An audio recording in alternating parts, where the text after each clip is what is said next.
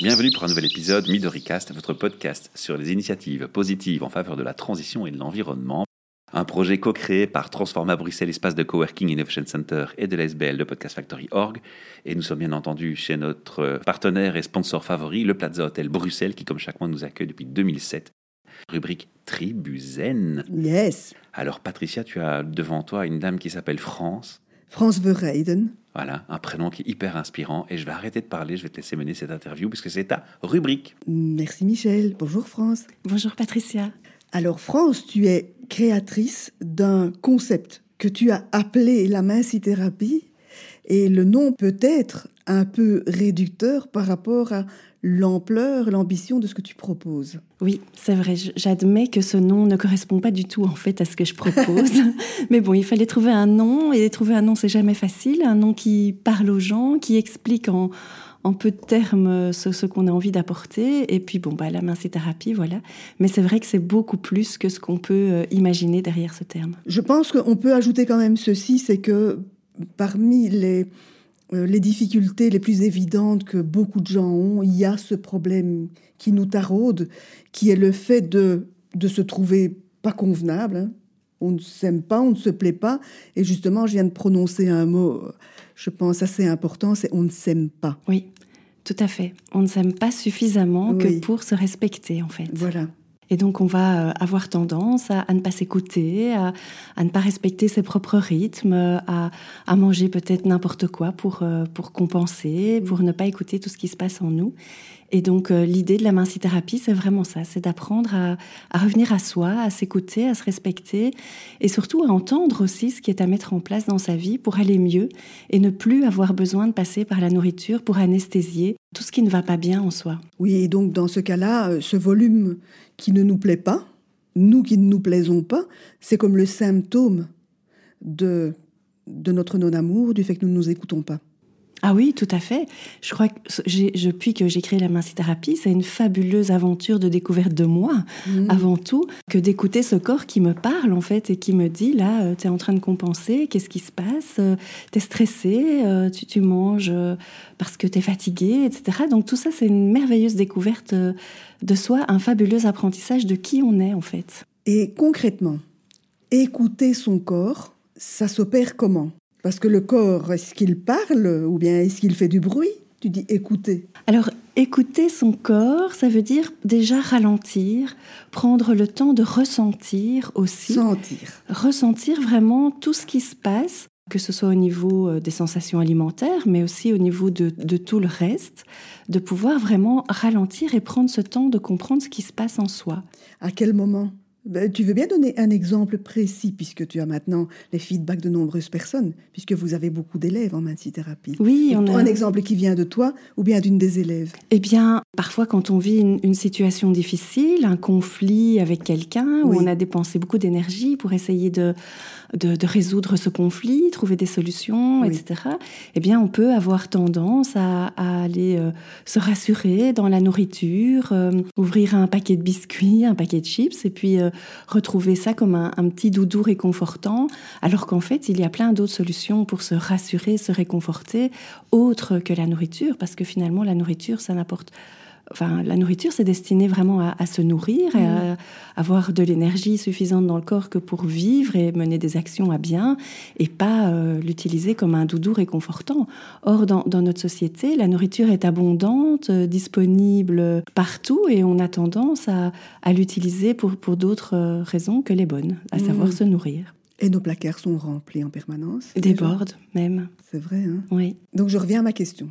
Comment est-ce que je vais écouter mon corps? Eh bien, comme je te le disais, c'est vraiment prendre le temps de mm. se poser. En fait, ce qui se passe, c'est que notre cerveau fonctionne 90% du temps en pilotage automatique.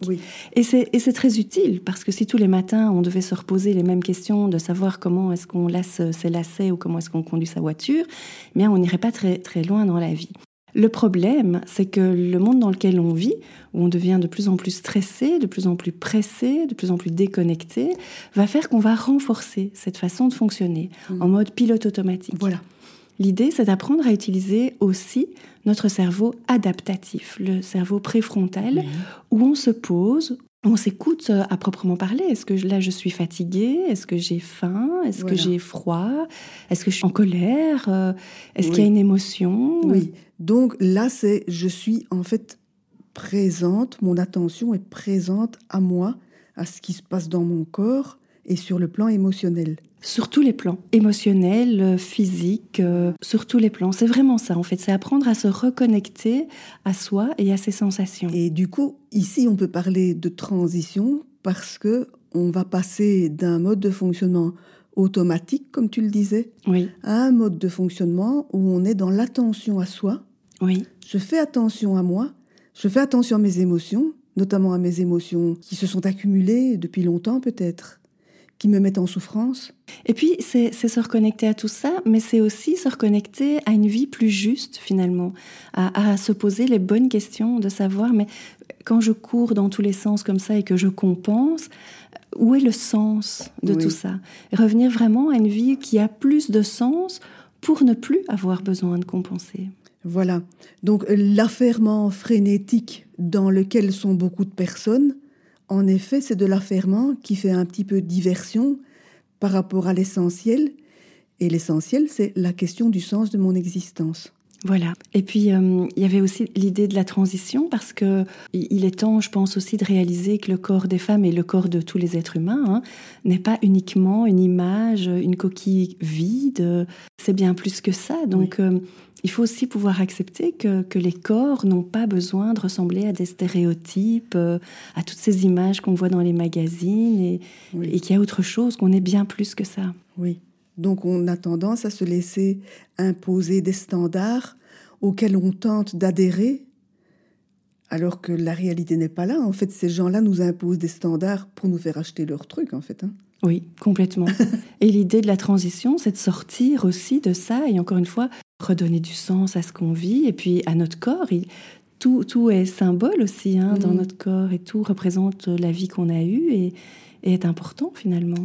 Oui, je voudrais bien que tu développes ça. Ce corps que nous avons et qui est unique. Oui, voilà, il représente euh, qui on est. Alors il y a eu des travaux euh, en bioénergie, par exemple, où on voit que euh, le corps va se développer d'une façon ou d'une autre en fonction de notre vécu, de notre tempérament. Alors bon, on y croit, on n'y croit pas, mais toujours est-il qu'on a rarement vu euh, des gens rayonnants qui soient complètement courbés, repliés sur eux-mêmes. Donc la posture du corps a une importance aussi.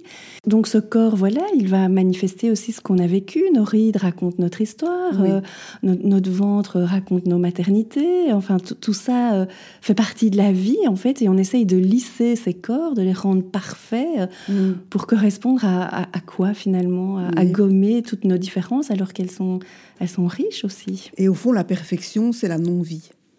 Oui, voilà, c'est la non-vie. Et puis ce qui est dramatique aussi dans cette notion de perfection, c'est que en fait, moi, je suis thérapeute, donc je reçois euh, des gens dans, mon mmh. cabinet, et je reçois de plus en plus souvent des adolescentes qui ont 14, euh, 15 ans et mmh. qui me parlent de suicide, en fait. donc ce mot, pour moi, euh, est vraiment d'une violence extrême. Elles me parlent de suicide parce que, justement, elles ne correspondent pas à ce qu'elles voient dans les magazines, elles ne correspondent pas à ce qu'elles voient dans la télé-réalité, et puis euh, elles trouvent pas leur place, et, et c'est très très violent tout ça pour elles aussi. Parmi les chouettes transformations dont tu as été témoin, est-ce que tu veux en évoquer quelques-unes? Ah oui, des chouettes transformations. Vas-y, euh, je t'en prie. Ça, c'est, le cadeau de, de, ce métier, en fait. Hein. c'est de rencontrer des gens qui sont ultra reconnaissants, qui me disent euh, qu'ils ont mis de l'or dans leur vie, qu'ils ont mis de l'or dans leur tête, qu'ils ont enfin compris euh, qui ils étaient, comment ils fonctionnaient, ce qui donnait du sens à leur vie, ce qui les nourrissait. Et puis derrière, derrière, mais vraiment comme la cerise sur le gâteau, il y a la perte de poids. Et, donc, on a des participantes qui ont perdu euh, énormément de poids. On a une participante qui a perdu 40 kilos en faisant la thérapie, C'est impressionnant. Elle s'est libérée de, plein de choses de son histoire, mm. d'autres qui en ont perdu 20. Enfin, c'est vraiment fabuleux parce mm. que très vite, les gens viennent me dire thérapie, c'est bien gentil, ton petit nom là, mais, mais c'est tellement plus que ça. Et il y a une reconnaissance incroyable. Donc, est-ce que tu peux raconter, euh, sans nommer la personne, hein, évoquer un cas précis d'une personne à partir de son point de départ, le cheminement qu'elle a fait Alors, je pourrais raconter euh, l'histoire de Mireille, voilà, qui est une âme qui est arrivée. Elle était très très renfermée sur elle-même. Elle avait beaucoup de mal à, s'exprimer. Euh, elle était en, en burn-out.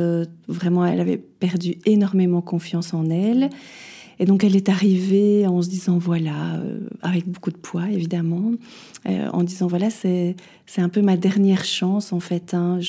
j'ai déjà essayé tous les régimes, euh, mm. tous les compléments alimentaires, tous les trucs. Et puis voilà, aujourd'hui je me sens vraiment au fond du trou. Et on parlait tout à l'heure de burn-out. c'est l'occasion aussi de remettre de l'ordre dans sa vie et de, de repartir sur autre chose. Et donc voilà, elle a suivi les, modules de minci-thérapie, elle a, appris à se libérer de toutes ces vieilles casseroles, de toutes ces croyances limitantes, euh, de tous les schémas dans lesquels elle restait prisonnière, une relation avec sa maman euh, assez difficile, et, etc. Et puis au fil du temps, euh, j'ai vu Mireille se s'ouvrir, s'épanouir, devenir une femme rayonnante. Euh, elle a perdu une douzaine de kilos, euh, son cholestérol s'est stabilisé, elle prend plus de médicaments, elle dort bien, euh, elle a de nouveau des projets et, c'est fabuleux et ça se fait progressivement parce que c'est un mm. travail qui se fait quand même sur la durée. Hein, c'est pas une formule magique toute prête, c'est vraiment un travail sur soi. Et puis petit à petit, eh bien, la chenille est devenue papillon et, et depuis, voilà, elle est rayonnante et elle me dit si tu veux que je vienne témoigner euh, lors, euh, lors de tes conférences, n'hésite pas à faire appel à moi, je viendrai avec grand plaisir. Et donc voilà, c'est super.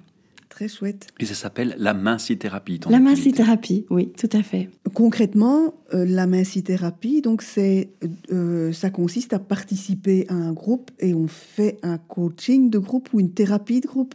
Alors c'est pas vraiment un coaching, c'est pas vraiment une thérapie, c'est un travail sur soi, euh, c'est une réflexion sur soi. Alors il y a une partie où euh, les gens viennent effectivement au cours et là ils reçoivent euh, des outils des outils qu'ils peuvent glaner au fil de tout ce que je propose. Je dis vraiment aux gens, voilà, c'est important de ne retenir que ce qui vous parle, que ce qui est important pour vous, que ce qui a du sens pour mm. vous. Il y a des exercices qui vous parleront moins, vous les laissez sur le côté. Donc ça, c'est pendant les cours. Il y a cours une heure et demie par semaine mm. en groupe. Et puis, il y a euh, des vidéos que les gens doivent regarder chez eux. Hmm. Et là, c'est plus un travail d'introspection, de questionnement, euh, euh, où, vraiment on prend le temps de revenir à soi et à se concentrer sur ce qu'on vit. Oui.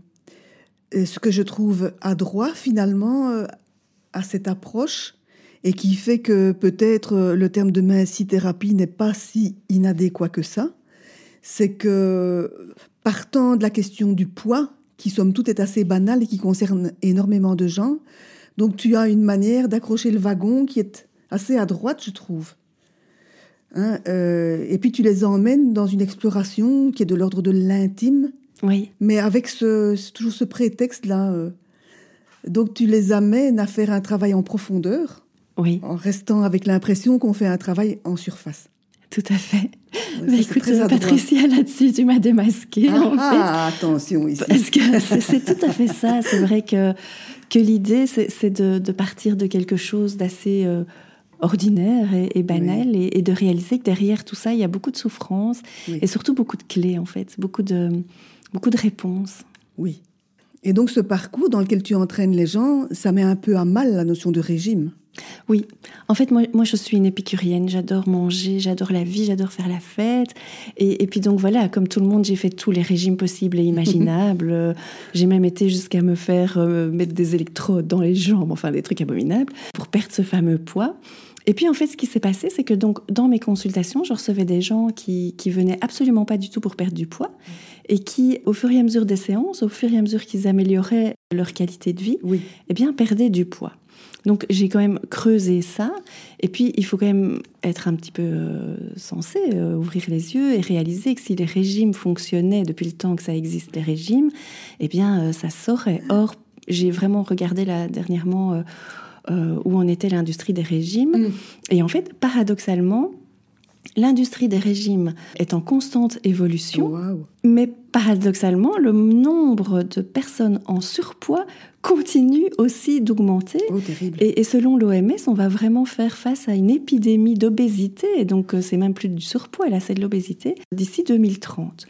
Donc pour moi, d'abord personnellement, c'est intéressant de, m'interroger là-dessus. Et puis de me dire que, voilà, physiologiquement parlant, on n'est pas fait pour faire régime. L'être humain n'est pas fait pour vivre dans la privation. Et puis, notre corps, on nous a souvent dit, voilà, mange moins et fais plus de sport, tu perdras du poids. Mm. Eh bien, on réalise maintenant que c'est pas du tout vrai, en mm. fait, parce que notre corps, notre métabolisme va ralentir et va, il va s'adapter. Le principe de l'être humain, c'est de survivre, c'est de s'adapter pour survivre. Et donc, euh, si on donne moins de calories au corps et qu'on fait plus de sport, alors effectivement, dans un premier temps, on va perdre du poids, mais, mais sur le long terme, le corps va s'adapter. On devra continuer à manger moins et faire encore plus de sport pour continuer à maintenir cette perte de poids. Et puis, je le redis, et ça, je le dirai. Euh, jusqu'à ma mort, on n'est pas fait pour ça. Ça ne va pas. Les régimes ne vont pas dans le sens de la vie, ne vont pas dans le sens du plaisir, euh, ne vont pas dans le sens de la rencontre avec l'autre. On a une autre rubrique sur Midoricas qui va dans ce sens, qui s'appelle Archi 5, Loredana Colura. Elle a notamment fait une série de podcasts où elle explique qu'il y a 5 îlots de longévité de la vie sur la planète. Et ce qu'on remarque, c'est que les 5 îlots en question, les gens vivent plus longtemps, sont justement 5 endroits où on ne fait certainement pas de régime, mais on a une alimentation et des modes de vie très spécifiques et respectueux, où on mange très peu d'aliments transformés et de ce fait, on génère une santé, une longévité sans effort. Alors, mm. mesdames, pensez-y, sans effort, retenez bien le mot. Mais c'est clair, sans effort, on n'est pas là pour faire des efforts. Dans la vie, on fait déjà suffisamment d'efforts que pour devoir en plus. Euh, Je dis mesdames, mais messieurs aussi, hein, attention, hein, on est au à la même loge. Hein. si on résumait le message, l'idée, c'est de peut-être cesser de se considérer comme un objet. Déjà. Mm. Cesser d'arrêter de se faire du mal pour se faire soi-disant du bien. Voilà. Et aller à la rencontre de soi. Aller à la rencontre de soi et s'aimer, apprendre à s'aimer. Apprendre à s'aimer, apprendre à être indulgente avec soi. Oui, à s'écouter, à se respecter, à ralentir. Et, puis à se faire vraiment du bien, mais vraiment du bien qui a du sens. Voilà. Et pas un bien de consommation. Euh, pour se consoler. Pour se consoler, oui. France, comment est-ce qu'on fait pour euh, rejoindre euh, pour être en contact euh, précis avec la minci-thérapie Comment est-ce qu'on fait? Alors, il y a deux possibilités. Il y a notre euh, site internet qui est euh, donc mincithérapie.org. Là, il y a plein d'explications et, et, toutes les dates de nos conférences, etc. Donc, vous communiquez par des conférences, voilà. principalement. Oui. Et puis, il y a notre page Facebook aussi, la page Mincithérapie. Et là, on a fait des vidéos avec des témoignages. Mmh de personnes qui ont suivi le, programme et qui nous disent tout le bien que ça leur a fait. Et, et voilà. Merci France. Avec plaisir. Merci à toi Patricia.